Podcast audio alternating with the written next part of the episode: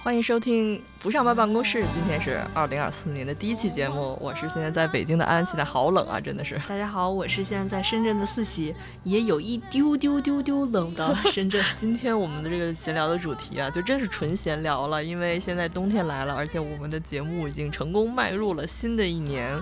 我们今哎，鼓掌鼓掌啊！所以我们就进行一期冬天的闲聊好了，聊聊我们一些以前呀，还有最近呀过冬的生活近况，或者是以前发生一些冬天小故事之类的吧。那我们先说一说，北京是开始下雪了吗？对，下雪了。其实从老早之前就开始下了，而且今年冬天是格外的冷啊，所有的人都开始穿羽绒服了。我还没有，我好久没有见过雪。我以为你要说好久没有见过羽绒服了。那我们今天这一期就先聊一聊，就各地的冬天有哪些不同啊？特别是我们说一说最。北边儿还有最南边的故事，然后我们再来说一说全国的冬天，我们啊遇到的一些很有意思的小瞬间吧。嗯，先说一下我们两个的。所在位置吧，我现在，我现在在北京，就现在外外面巨冷，而且这两天降温。我还记得我三月份的时候上北京去，我都已经 就冷的不行啊。那说一下，我现在呢是在深圳，这已经是我在广东的第十年还是十一年了。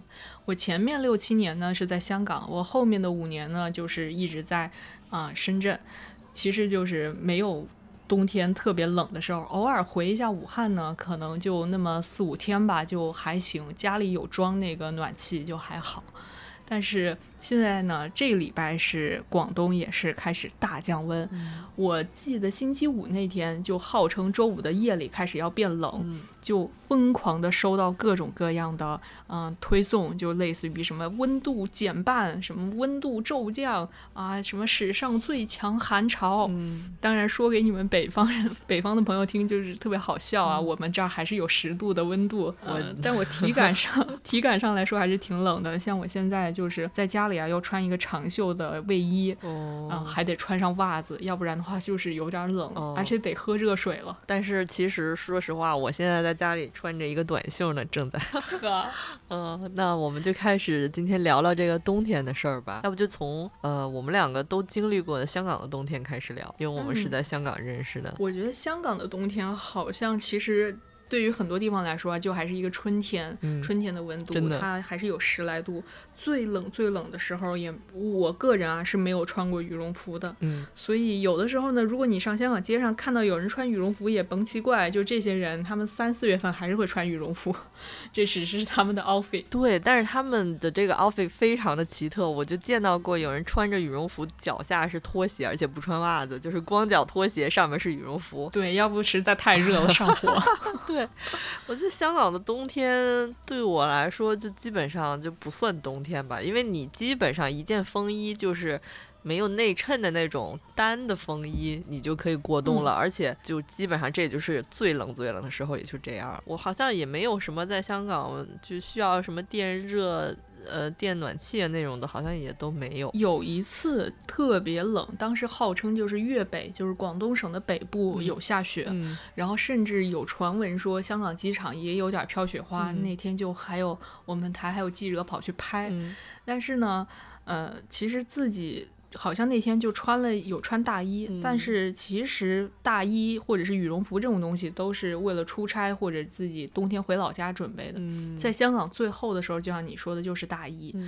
然后羽绒服呢，倒是有一个，就是那种优衣库或者是无印良品的那种可折叠羽绒服，大家也知道，特别薄一件，就可以套里头的那种。对，最冷的时候可能就把那那个稍微披一下，而且鞋也是。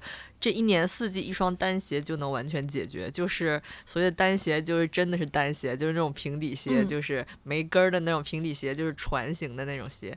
我一年四季都穿那种鞋。哦，我突然想起来，今年的时候我买了两件 Lululemon 的那种卫衣，就里头因为有那种一层薄薄的绒，然后到现在都没机会穿上。我感觉今年都穿不上这两件。是，好像冬天的时候，我记得以前我们那大浦区火车站那儿有一糖炒栗子。哦，然后我一直都想，哎呀，要天儿特别冷的时候，我就得去吃那糖炒栗子，一次也没吃上，根本就不冷，就没有什么冬天的记忆。夏天倒是挺热的，但是夏天的室内的冷气又非常的冷，所以你可以穿着长袖过夏天，就是觉觉得挺奇妙的现代社会。那你能想到，一般就是冬天在啊？香港，你最冷的时候，你想吃什么吗？我自己印象中就还是打边炉，就去到某个朋友家，然后大家就啊煮一点丸子呀什么。哦，对，而且打边炉还有那个鸡包，鸡包是我冬天经常吃。然后当时有一间我们都特别喜欢吃的鸡包，在那个旺角，它好像真的很有名，我名字我给忘了。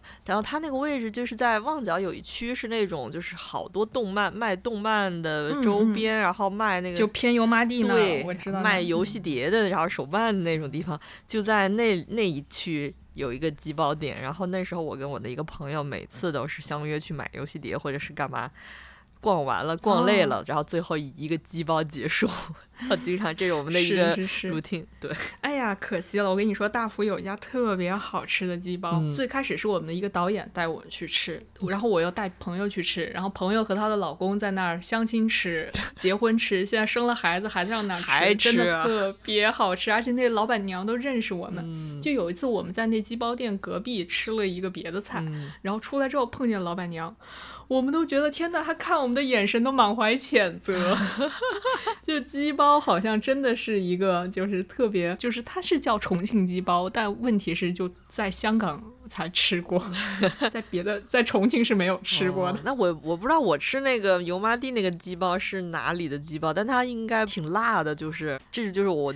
觉得最冬天的了，最冬天的食物是是，好像确实是因为不够冬天，然后有的时候可能还是就是去到朋友家呀，大家吃吃喝喝都比较简单。嗯，对。那你说一说，就是比如说啊，在天津，你是天津人吗？嗯，天津的。冬天是怎么样的？跟北京差不多，海岸边是会结冰的，然后那个沙滩上或者是泥滩上也都会结冰。去年的冬天，后我们有一次去那个东江港，就是东江港就是天津港渤海的一个渤海的一个海边吧，反正就是 让我们去那儿玩，结果整个那片的沙滩都是结冰的，就是一片，就怎么说呢？虽然说我知道那个地方也那个海岸也挺短的，但是你走过去就觉得 怎么好像到南极了一样。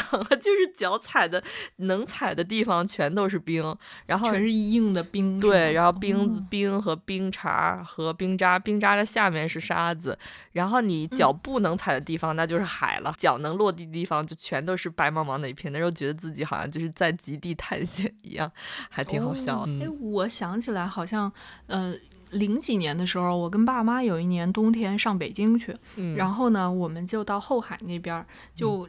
就发现说，很多人会在那儿划那个一个一个那种好像小车一样，就坐在上头就可以就弄两只小杆儿就那儿划。对，那叫什么呀？那还挺有意思。哦，对对对，雪橇算是小雪橇还是？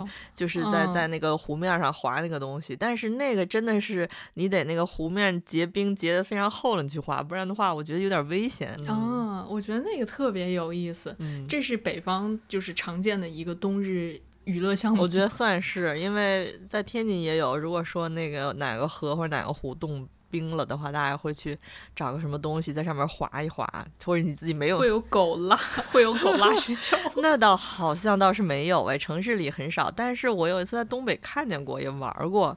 是那时候还是在之前那个香港那旅游杂志上班的时候，有一年冬天是一个非常严重的寒潮，就是好像那种历史极低气温的那种冬天。结果把我派到东北采访，然后让我去满洲里，结果那一次好。像有零下四十度吧，还是零下五十度？然后我们去了几个地方，其中有一个地方叫根河，是呃大兴安岭那边那一带的一个城市。然后他那边曾经录得了中国就是最低气温的记录，是零下五十二度，我记得特特清楚。当时我们拿着一杯那个保温杯的水，里头灌的是热水，然后把那保温杯就往外面一扬。然后整个那个水就瞬间变成冰渣，哗在你的头上就散开了。好像有有看过那种短视频，就是突然就水就哇扬起来那种，是吧？得是得是热水，呃，那个普通的自来水没法弄，因为热水嘛，你是那个有水蒸气，然后直接到那个冷空气中，它直接凝华现象，然后就直接变成冰渣了。哎，我听过一个，就是说在东北，好像你去点啤酒，人家问你说啊，要冰的还是不冰的？然后如果你要冰的，那可能是五。度你要不冰的，就是外头拿出来的，可能零下十几度。对我，我记得最特清楚，就是那一次我们去采访是有一个采访队，然后那个大家去吃饭都是说。想喝冰啤酒嘛，啊，不要从冰箱拿着，冰箱拿的不够冰，就是搁外头冰一冰。还有那个集市，去逛集市也是，那些冻货，还有雪糕，就冰棍儿、冰淇淋，全都在小摊上摆着，就是地上 一摊，然后就是好各种各样的雪糕。我当时想说这卖什么的，然后走近一看，哦，是卖冰棍儿的，就在地上，就。真的太勇猛了，真的。毕竟零下四五十度，嗯，真是一个挺难得的经历。我我虽然我是北方人，但我也我们的冬天平均零下十几度差不多了。你说零下五十度。早上起来又不是企鹅，真的早上老有这个机会。早上起来，你比如说早上六点起，然后外面都是黑的嘛，你出去一看，你什么都看不见，因为天是雾蒙蒙的。倒不是说不是说空气不好雾蒙蒙，是因为就是我不知道是水汽变成了雾气，还是什么冰渣什么，就你什么都看不见，特别可怕。然后树，然后一开始我们去之前还问，哎有没有那个雾凇啊什么的啊，我想看雾凇。然后这边有没有雾凇？结果一看，你就是走吧，你就就没有一棵树不是雾凇的，就全是。天呐，你你这个是非常北边，我也说一特别极端的，我说一特别南边。我在啊二零年过年的时候，我当时在澳大利亚。嗯，其实当时是很无助的，是因为当时过年已经买好回老家回武汉的那个火车票，但因为二零年的时候就是疫情刚刚开始嘛，然后武汉当时是没有办法就是进去的，我这时候就得一个人过年，也不知道怎么办。然后这时候呢，我们家有一些亲戚在澳洲，然后就说你要不就过来吧，然后我就嗯扭头就买了一那机票就去了悉尼。那个是冬天的时候，南半球特别暖和，然后就穿着短 袖。是夏天。就我在，对我在香港，我好歹里就是一件短袖，外头还得套一件呢。去去那儿了，就是就真的就是短袖吊带那种，特别热。而且到那儿之后，就是什么花儿啊、树叶呀，都是特别的，就是一夏天嘛，就就是南半球嘛。然后呢，跟家里亲戚就去什么餐厅吃饭，然后一定得，嗯，这真的得叫叫一些冰饮，然后吃冰淇淋，这样要不然太热了。然后那时候啊，我有一个朋友呢，啊，中学同学，他就每天就带我去超市，就每天见面的时候，早上要先去超市买一瓶冰汽水，然后我们俩就喝着冰汽水才能开始一天的活动，要不然实在太热了。啊，那他们的圣诞节就是那种穿着夏装来过这个圣诞节，是是。然后他说圣诞节的时候，那个圣诞老人都是穿着短裤，要不然实在太热了。最热的就是那个胡子，那假胡子那下头全是汗，啊，真是苦了南半球的朋友们。嗯，然后呢，当时是我们家亲戚呢，就安排我自己一个人住在一个小房子里，然后我晚上就一个人。就是吃完了亲戚送过来的饺子，我就打开电视，然后就搜出了咱们的春节晚会。对，春节晚会我就开始看。然后呢，实在太热了，我把三个房间空调全打开了。然后呢，又因为自己一个人，而且那个就是春节晚会是有时差的嘛，就是这个时候实在是周围很安静，我一个人就太无聊了。嗯。我就下楼去那个小店、小超市，就买了两个冰淇淋，而且那冰淇淋是那种一大盒的家庭装。然后我就回到啊房房子里，然后自己一人坐着，然后挖着冰淇淋，然后看完的春节晚会啊。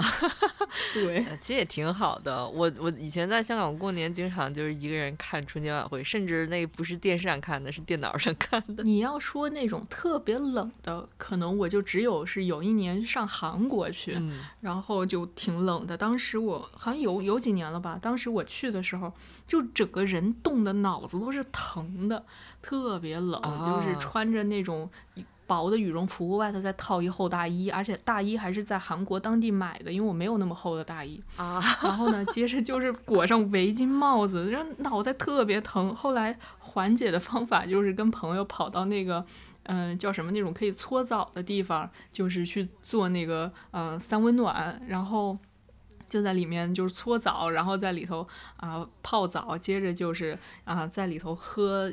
吃喝一些小东西，然后度过那个很冷的一个深夜吧。哦，还有我记得还吃什么炸鸡啤酒，当时不特别流行这个嘛？而且对，而且那啤酒全是冻的。包括说在韩国，我还记得那种早上的时候，嗯，出门然后说买个咖啡吧，就是 超级多韩国人还是要喝那种全是冰的冰可那个。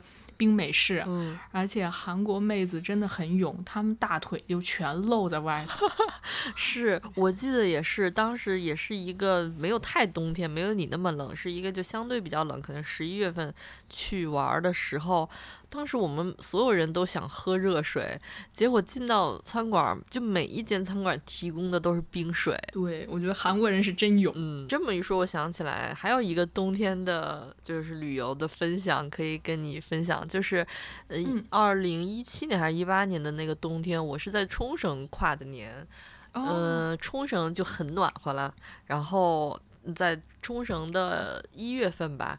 嗯，我记得是穿了一个类似有一点内衬的风衣，然后穿了一双很就是单的球鞋，露脚面的那种，然后差不多这样就能完全过冬了。为什么要冬天去冲绳呢？因为冲绳的热门季节是夏天。因为那个时候所有的人都去那儿潜水嘛，所以就是很火爆，然后酒店也很贵，而且船票也非常的一票难求。因为冲绳是这样，就是它那个本岛，然后它周边还有很多离岛，从本岛去离岛你不得买小船嘛？是那个旺季的船票很难买，可是淡季的 船票，船票就是去了就买，去了就买，根本就没人。所以我们那时候就想说去个淡季，而且冬天它是那个座头鲸回游到冲绳海域，所以你在那个季节，可能一月份还是二月份，反正就是这两个月，你去坐船，它有那个带你去看鲸鱼的那种旅游项目。所以它虽然是淡季，所以呃，虽然它是淡季，但是有这么一个看座头鲸的项目，所以也引得有很多游客去冬天去冲绳玩，就是为了看鲸鱼。真的很棒哎！是，但是根本就也不能说完全看不见吧？你你花挺多钱的去坐它那个游船，然后也有导游说啊，鲸鱼在那儿，然后就只看到一个鱼鳍。有看见吗？看见了 一个鱼鳍，就是一个三角形，一个三角形，它没有，它不可能。怎么说呢？也许你运气好，不能太近，要不然不安全吧。对，而且他完全看运气，他也不可能说直接就看到有人来，他就把头抬起来，什么跃出水面都没有啊。反正我那次就是里里外外就是折腾了半天，看着一个三角形。可能可能是船夫，就船家先在那儿埋了一小三角，然后。知道今天没有金鱼，算了，带这群人去看看小三角吧。反正反正他当时那个 就旅游这些旅行社都是那种有那种宣传语，什么这次出海没看见。呃，什么下一次坐船免费，就直到你看见为止。看见为止。但是他这三小三角算看见没？算，他就是没有说什么叫看见，他没有定义看见。所以你看到小三角，你看到更小的三角，你只要看到一丢丢，他都算你看见。然后就这样。所以，所以我就记得那次去看了一个小三角，就是说啊，我看到座头鲸了。这样。你这个还挺难得的，一般没有人会想到说冬天然后去一个海岛，然后。又还是淡季，然后这个旅游项目居然是看座头鲸。对，因为淡季即使是冲绳那个海挺冷的，你要想下去潜水就浮潜。我看也有人浮潜，但是我想说那得多冷啊！而且天还下雨，那不得冻死？你毕竟你浮潜，你只能穿一层那个潜水服。所以我就觉得它唯一可能吸引人的就是这一点嘛，鲸鱼这一点。还有就是有个特色是冬天确实游客比较少，你所以你去哪儿都特别方便。就是我说在冲绳，像我们住的那个民宿，就是人非常的少，去离岛的人也非常少。本来它那个离岛啊，人就特别少，可能一个小岛上就住个。几百一百户或者八十户，然后有个那么几百人口，你再加上淡季，根本就没有游客去，更没有人。我记得特清楚，当时我们去到那个岛之后，整个民宿。这民宿挺大型的一个民宿，只有两两组人在那儿住，一个是我和我妈，还有一还有一家德国人，就我们两家在那儿住。然后那老奶奶每天就给我们俩我们两家做早点，就就是你可以得到一个相对完善的服务吧。我觉得那次也印象比较深刻。日本的话，我也想起来，我之前有上那个嗯东京去，好像那个时候也是靠近过年，就是过年前我多请了一个礼拜。请了一个礼拜假，然后上东京，主要是去河口湖、富士山那个地方。嗯，我当时是印象特别深，就是到了河口湖，我的朋友就提出说：“哎，我们那个环湖一周就可以踩单车。”啊，哎呦，那风大的要死。冬天。对，然后呢，我们就走走走，好不容易走到一个那个可以租那个自行车的地方，因为太冷，人家歇业了。富士山的冬天很冷的，就基本上跟北京我觉得差不多。啊，又因为说富士山好像是每个季节看的景不一样，然后我们那个冬天呢是看叫钻石富士，就是落日的时候，刚好那太阳能落在富士山上面，就看着像一小钻石什么的。然后我们就看热闹嘛，就在那儿就发现还挺多摄影师在那儿的。结果那天我真的是冻得都不行不行了，我在旁边小亭在那里头缩着，我我的两个朋友在外头拍照，拍回来的就雾蒙蒙一片，啥也看不见。然后我我印象最深的其实是当时我们去河口湖还有一个目的是想去富士急啊，然后呢就那个游乐园嘛。然后你也知道，咱俩是一起去过那个 环球影城的。我是一个恐怖或者是一个那种刺激项目都玩不了的人，我是胆小如鼠。然后呢，我就壮着胆子跟着他俩去了。之后那天因为下大雪，富士机不开。哇，我那个心里一个放烟花，那叫一个雀跃呀！就想太好了，终于就是 不用去玩了。那你最后也没去是吧？对，没去，没去。但是我们在外头就看到他的那个过山车那些的，因为特别高嘛，全是雪，特别厚一层。像你刚才说，咱俩去环球影城，我能坐环球影城的过山车，但是我没有办法坐富士急的过山车，因为因为我每一次，你只要去富士山，你可能就会路过那个富士急乐园，它那过山车特别显眼，远远的就能看见。很高很陡，而且很长，我就不敢。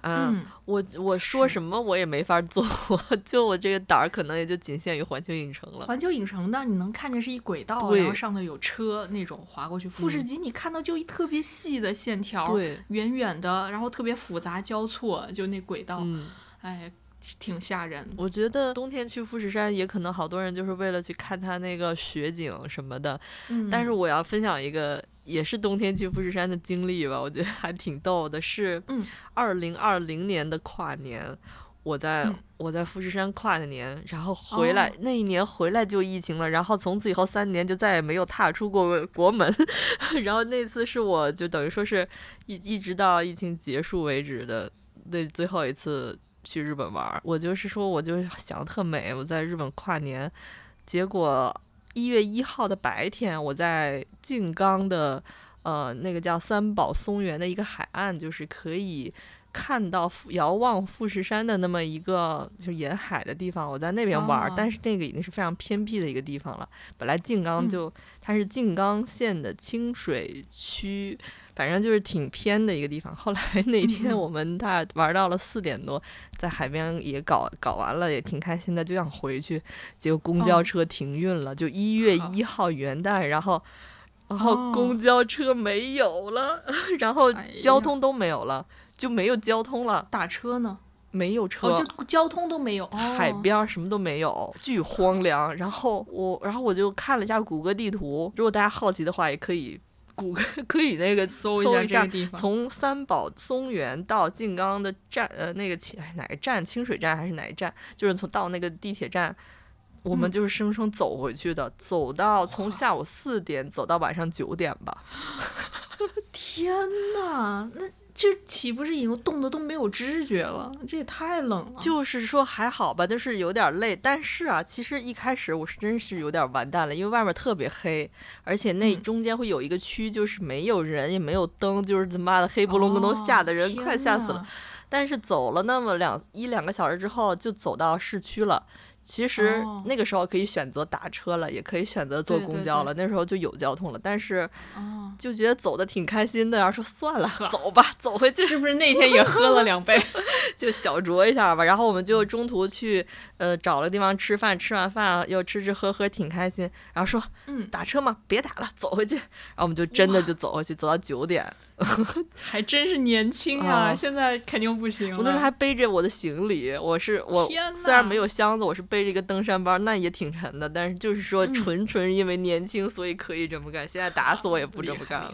很可怕。你这么一说，我想起来，好像是我当时就是那一次去完河口湖呢，我们就去香根泡温泉，也遇到类似的情况，就是因为大雪之后呢，他就提前末班车就提前了，然后我就没有办法从我们当时那个车站回到酒店。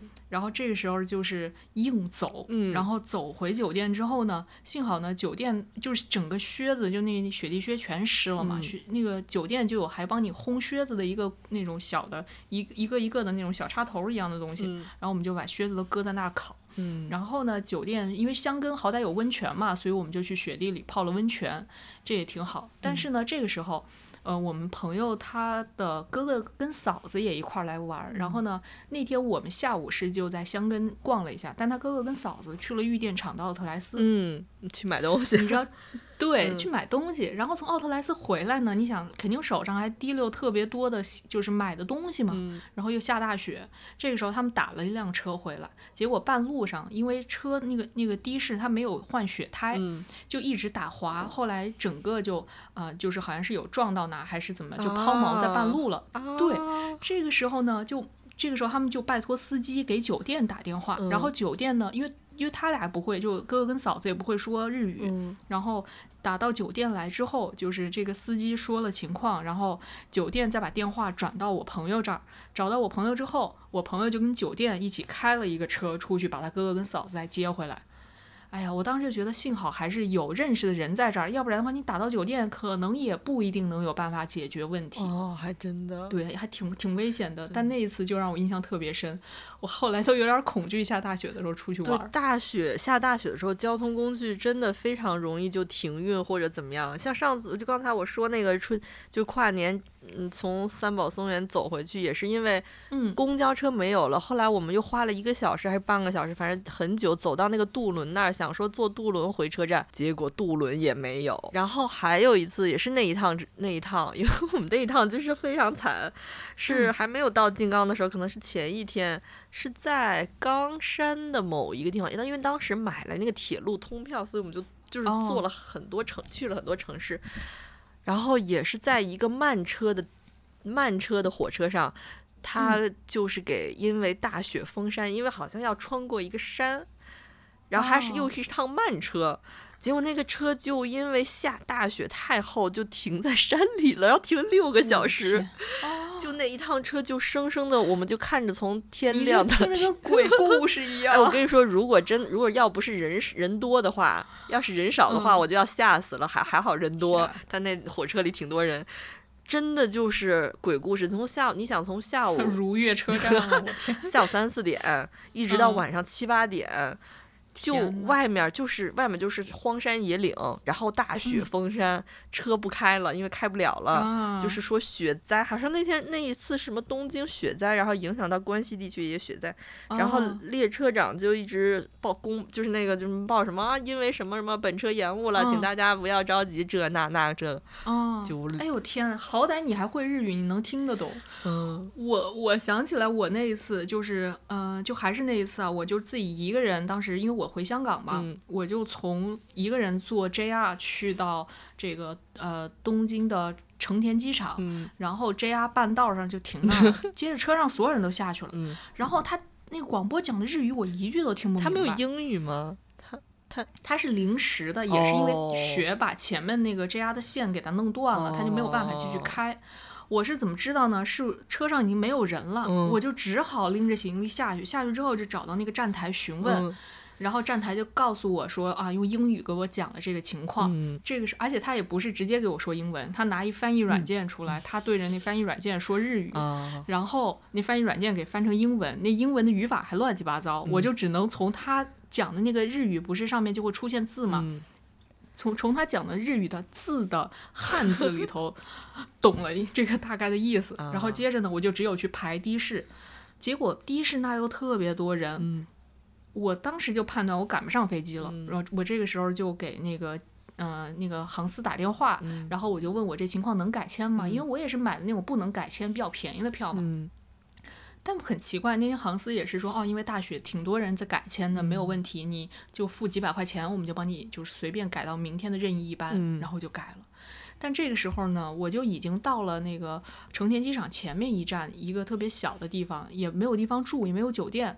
这个时候，我想了一下之后，我就直接去了成田机场，然后我住的是他的那个胶囊酒店。哦，不知道大家对胶囊酒店有没有印象？就是其实每个人就像那种高铁的或者高铁车厢或者是学生宿舍一样，是上下铺。嗯嗯，然后呢，他就给你，他就租其中一个格子给你，然后你就是睡在那样一个像胶囊一样的空间。哦。然后你所有的行李是寄存在外面的。他会，他会像监狱一样给每个人发 发一个浴巾，一个毛巾，然后你就拿着提溜这些东西，你就进去洗漱，和一群人在那种通用的大澡堂子里洗。洗完了之后，你就回到自己那小胶囊去躺一晚上。然后那胶囊还挺先进的，有一小台灯，然后里头还有。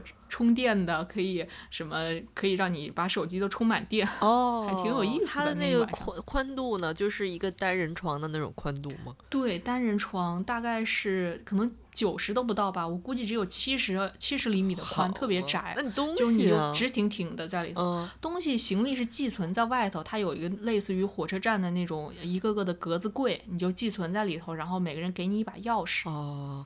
哎呦，那还是一个挺特别的，因为我一直都好奇胶囊酒店。哎，可以去住一下。而且我最近呢，因为就是刚好在整理那个。嗯，因为我换电脑嘛，我整理电子邮件的时候，我就看到当时的有一个账单。我当时所有的账单都会分门别类在一个文件夹里。那个酒店的账单，你猜猜多少钱那一晚上？嗯，便宜的对吗？对，很便宜。那就一百多块钱。对，一百六十几块钱人民币，就真的非常便宜。那算是在在东京住住的非常便宜了，因为一般的酒店怎么的也得四五百。反正在日本呢，每一次都是有一些觉得很有意很有意思的地方，但也会有一些不太习惯的地方。但这个就属。属于一个很有意思、额额外的小收获。那我们刚才说完了这些我们在各地过冬的一些回忆吧，接下来想聊聊有一些就是冬天我们要做的一些事儿和吃的一些好吃的。比如说，一到了冬天，你有什么必做的事情吗？必看的作品啊，必吃的美食什么的。说到冬天看什么呢？我就想到有一个朋友。他每到冬天都会去看一个电影，叫《真爱至上》。然后呢，而且他特别喜欢，就是在圣诞前后看完了之后，就发一个那个海报，或者是发一个自己在看这个啊电影时候的照片儿。每年都会。我其实以前没看过这电影，然后呢，因为他每次都发嘛，我就特意也去看了一下。可能因为现在在看，就觉得离自己已经有一点遥远了，就也没有太 get 到他的点。那如果是我自己的话，我可能每到冬天我会看《一九八八》，就是一个那个韩剧吧，就是《请回答一九八八》，因为感觉就是那种一家人或者是自己和朋友们都会团聚在一块儿，然后很冷的时候吃一点热乎的东西，然后。啊，剧情也比较温暖，我喜欢看这个。嗯，是不是因为里面有一些就合家团聚来吃什么热个锅的那种那种情节，会让你觉得啊，好像不那么冷了的。对对对，而且有那种就是几个年轻的啊年轻人在一块儿，他们会缩在那种暖炉里头，把腿都放在一个被窝里，感觉特别暖和。哦。那么这么一说，我觉得我有的时候冬天会喜欢看那种特别反季节的电影，比如说那种特别讲夏天冲浪类似那种的电影，就会觉得哎呦太阳好好，就是类似这种。你要说冬天有什么一定要吃的东西，我就想起来我最近真的很喜欢煮茶，然后淘宝上买那种水果的干儿，比如说金桔干儿或者是雪梨片儿，它不都是干的嘛，然后就把它放到那个茶壶里面，就把它煮。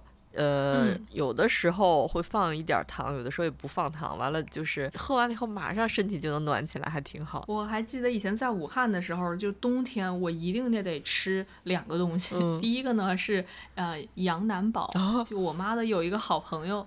就是那一家的叔叔阿姨特别会做这个菜，他们就是胡萝卜炖羊腩。羊腩我好像真没吃过，牛腩倒是吃过。这是一个，另一个呢是啊，就是萝卜排骨汤。因为在武汉就是一般就是藕汤、排骨汤，你就就藕汤、萝卜汤炖排骨就会一直做。嗯，冬天的时候我会喜欢吃萝卜一些，因为更清爽。嗯。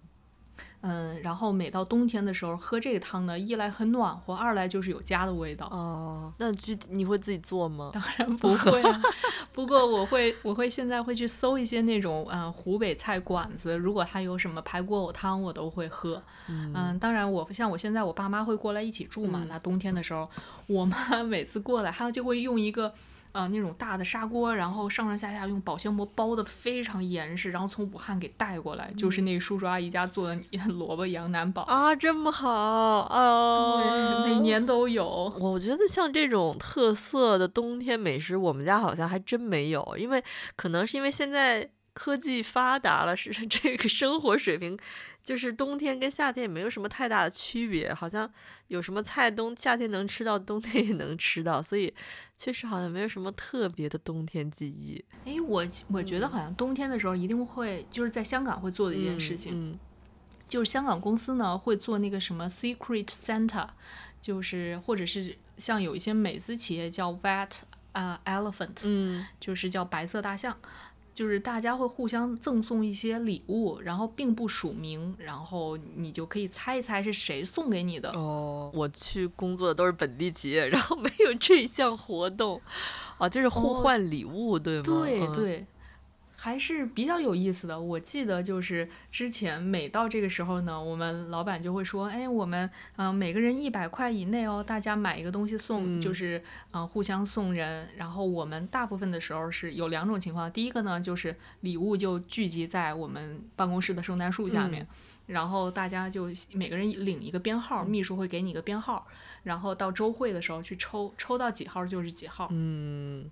另一个做法呢，就是啊年底大家一起吃一顿饭，然后吃饭的时候呢，礼物堆在一起，每个礼物上就是可能也会有一个号码或者有一个代号吧，比如说这个叫 A，这个是 B，这个是 C 这种。嗯。接着呢，啊大家就一起吃饭的时候做游戏，谁赢了呢，谁就能站起来说一个号码，你就随便说，说了之后，我们就从那一堆礼物里找到你对应的这个号码，就给到你这个礼物。嗯。然后因为。就只有一百块预算嘛，那大部分的时候，对于我来说啊，我就只准备过 星巴克的杯子嗯，台历，或对。或者是呃一个呃，比如说哪儿的一个什么 gift card，就是比如说迪士尼的一张呀，或者是大部分时候其实可能还是什么京东，或者是呃哪儿的一个这种代金券、代金卡这种。第一次在香港过年的时候，公司里就是会派利是，我觉得有一个文化冲击就是。我没有想到里头五块钱也能放，就是怎么是 那个时候那时候不太了解广东这边的习俗嘛，然后等到过年过完年之后，大家来分工上班以后，就有同事在很多同事在派利是，然后派红包。我想，哎呦，好，谢谢，谢谢。然后这个啊，谢谢啊，新年快乐啊，什么，新年快乐，恭喜发财。然后我就，然后我想说，哎呦，得给多少钱啊？十块钱多的可能就是，比如说那个老板给你一个，然后包一个一百的，包一张红票子，然后剩下的就是紫票子，一紫色的港币，十块那个中间有一个塑料塑料防伪的那东西。我想说这也行。当时还真是有一点文化冲击。那个时候好像就是你，比如说年纪比自己大，或者是已婚的，都应该要给到未婚或者年纪比自己小的。嗯。而且而且那个时候不光是给到熟人、同事这种，连大厦的看更就保安，还有那种做卫生的阿姐，就是打扫卫生的物业，还有就比如说呃，有的时候你如果打车，你给司机都要给。嗯。然后，然后呢？因为其实我单身不用给，但是呢，还挺多人就觉得你在这公司已经有六七年了，那应该挺资深了，对。然后就还会有阿杰过来就主动跟我说新年快乐这种，所以我也会备一些，对，备一些两二十十块钱的，十块钱二十块钱这种，对。然后，而且一般我不知道北方公司会不会，但是广东这边不管是。我在香港的公司，还是我在深圳的这两家公司，都会在过年之前给我们发红包，就真的不是里面有钱啊，就是那个红包的封皮儿，就是比如说给你发十个纸红红色的纸袋，然后一般都印上公司的名字这种，然后嗯，还有。当时还会大家比各自公司的这个红包袋谁的好看，就是为了你要发给各家的时候，上面其实你也是对公司文化的一个宣传嘛。然后我还记得我们同事，当时我好朋友在那个瑞士银行，然后他们瑞银的这个做特别漂亮，然后每到过年之前我都会找他要几个，因为真的很漂亮。然后就过年的时候给家里的小辈就会用那个装钱。哦，好像要不就是这几年这个科技改变生活，都是做这个微信的那种红包封面了。哦，对对对对对，所以好像实体的红包就很少有人发了。但是我过年也会收到好多就是类似合作方的寄来的礼包什么的，里头基本上也都用都有红包，但是那个红包基本上每年都不会用到，就是 没有用，没什么机会用到。对，就是你没什么发红包的。机会，我还记得之前香港的时候，就有一些小店，他卖那个红包袋，那个红包袋上会写你的姓，比如说姓张，然后姓李，然后上面都会印。我还记得之前我们。呃，公司的那个主持人他是一个复姓，然后那个上面就会把那个复姓的那两个字都会出现在上面，然后拿着那个去送人，还挺别致的。那大哥的姓那么个别，还能有？有，而且是金色的。我每年都会收到一个，我都觉得啊，我要把它保留下来。他在哪儿买的？这还挺 神奇。虽然很少见，但是他也有他的那个复姓。不知道我这个姓有没有？因为我觉得我自己的姓也挺少见。你可以去找一找，就是感觉这样还挺有特色的。我后来就。就是有去找一个，就是跟我名字相关的一个字，因为我这字儿也特别吉利嘛。对，你这个字儿确实。然后我就会买了之后就不署名，然后用那个去再给亲戚包红包，感觉都还挺别致的。啊，这也是一个新思路啊，打开思路了，朋友。嗯嗯，那刚才讲了这个关于南北方的这个过年文化的碰撞，你还有什么就是有记忆的，就是关于自过年的那些习俗什么的？嗯，有有有，我还记得有那种拜神，特别是在香港的时候要抢头香。哦，好像在各地都有这个说法吧？哎，我还记得好像读大学的时候，因为在上海嘛，所以我们就有跑到苏州去跨年。当时苏州就有那个呃敲钟，当时敲。敲一下就是那种零几年的时候，敲一下都已经要什么八万块钱，八万八千八百八十八这种，好像就是敲钟抢头香都是非常。呃，非常常见的，就每年必做的 routine。然后，然后还有就是有那种本命年，你要去什么什么拜太岁，还是要除太岁嘛？啊，香港这边的年味儿就其实还是挺浓的。各家的那个写字楼啊、办公楼、公司门口都会摆那个橘子的树，他们管那个他们管那个叫广东的圣诞树，就是 是那个。就结着大吉大利对大吉大利嘛，那个橘子就取这个谐音，然后就放好多盆那个大橘子树在门口，然后你就在那个，比如说你在旺角街道上走，那个店家门口都会摆一盆橘子。是我上个礼拜去香港的时候就看到你说的那个位置，现在摆了一棵白色的圣诞树，还是挺别致的，很独特。然后嗯，现在满大街都是那个圣诞节的那个。就是玛丽亚·凯莉的那个歌，但我估计就是再过俩礼拜，可能就都开始恭喜你发财了。刘德华了。刘德华对刘德华就该来了。从那个女人变成那个男人，反正 承包我们的冬天。嗯，早年我特别爱逛超市，特别是冬天过年的时候，一进超市就是恭喜你发财，恭喜你发财，恭喜你精彩。那时候就自己心情就特别好，就会跟着这音乐走。嗯，但是还有一个特我自己特殊的回忆，就是因为南。开的大学的校歌是圣诞歌的那个曲调，就是外国的圣诞歌的曲调换成了中文的那个诗词。然后，因为当时是因为学校是一九一九年这个创立的嘛，如果我没记错的话，我也算是这个咱们这个南开学子，应该也没记错。然后那个时候是校长。他好像是应该是在国外，就是学到了这个圣诞曲子的旋律，然后填了中文的词。然后我们上学的第一课就是学这个校歌，就是《渤海之滨，白河之滨》类似类似这个。但是那个曲子是完全是圣诞曲，然后那个圣诞曲是国外非常通俗的各处传唱的圣诞曲，所以你要是在圣诞节在国外待着，你会发现。哎，怎么超市里响起了南开校歌？然后就是，我觉得好，已经好多次了。有的时候我逛着逛着超市，剪辑的时候我把这曲子给加进去得了，就是那种类似那种恭喜发财一样的曲子。我经常英文版的恭喜发财。对，我经常逛着逛着超市，我说，哎，校歌响了，就老这样，就就是特别逗。我觉得是一个。如果大家是校友的话，一定有这个体验，因为真是太特别了。这个还挺有意思的，我觉得可以把这音乐放进来。那到我们今天节目最后了，我们来提一个问题啊，就是啊，你今年跨年会怎么过，或者是要去到哪里呢？哎，其实以前每一年跨年跨年都会想去旅游啊什么的，但今年我感觉好像。就是回家过 年了。哦，嗯，基本上还是希望能在家里多待一段时间。你有什么安排吗？我不是上礼拜去香港吗？然后我上礼拜是去那个香港的故宫。然后刚好故宫那那边有一些活动，加上故宫旁旁边呢是香港新开的一个叫 M 家的啊 museum。觉得还挺不错的，刚好香港还有故宫呢。